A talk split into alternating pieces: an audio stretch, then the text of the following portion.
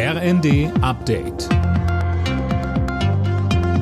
Stündlich neu. Auf den Punkt informiert. Ich bin Gisa Weber. Guten Abend.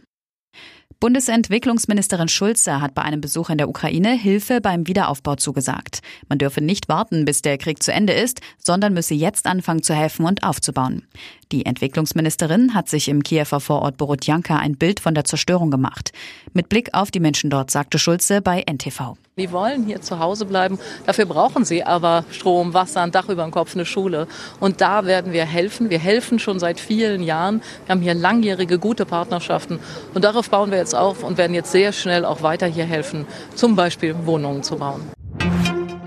Die G7-Staaten wollen den Ausstieg aus den klimaschädlichen fossilen Brennstoffen vorantreiben. Die Energie-, Klima- und Umweltminister haben sich unter anderem darauf geeinigt, komplett aus der Kohleverstromung auszusteigen. Der Haken an der Sache, in ihrer Erklärung wird kein Datum dafür genannt. Wirtschafts- und Klimaschutzminister Habeck. Einige Länder sind weiter, müssen auch weiter sein. Großbritannien gehört dazu. Deutschland bemüht sich ebenfalls, das alles schneller hinzubekommen. Trotzdem ist das Signal, das ausgegangen, ausgeht von dieser Konferenz, jedes Land für sich bekennt sich dazu und arbeitet daran, es möglichst schnell umzusetzen.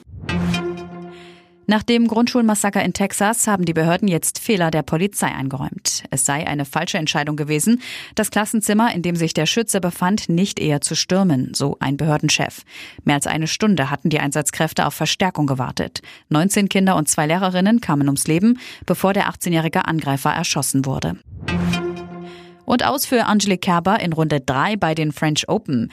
Die ehemalige Tennisweltranglisten-Erste aus Kiel verlor gegen die Belarusin Sasnovic glatt in zwei Sätzen und verpasst damit das Achtelfinale.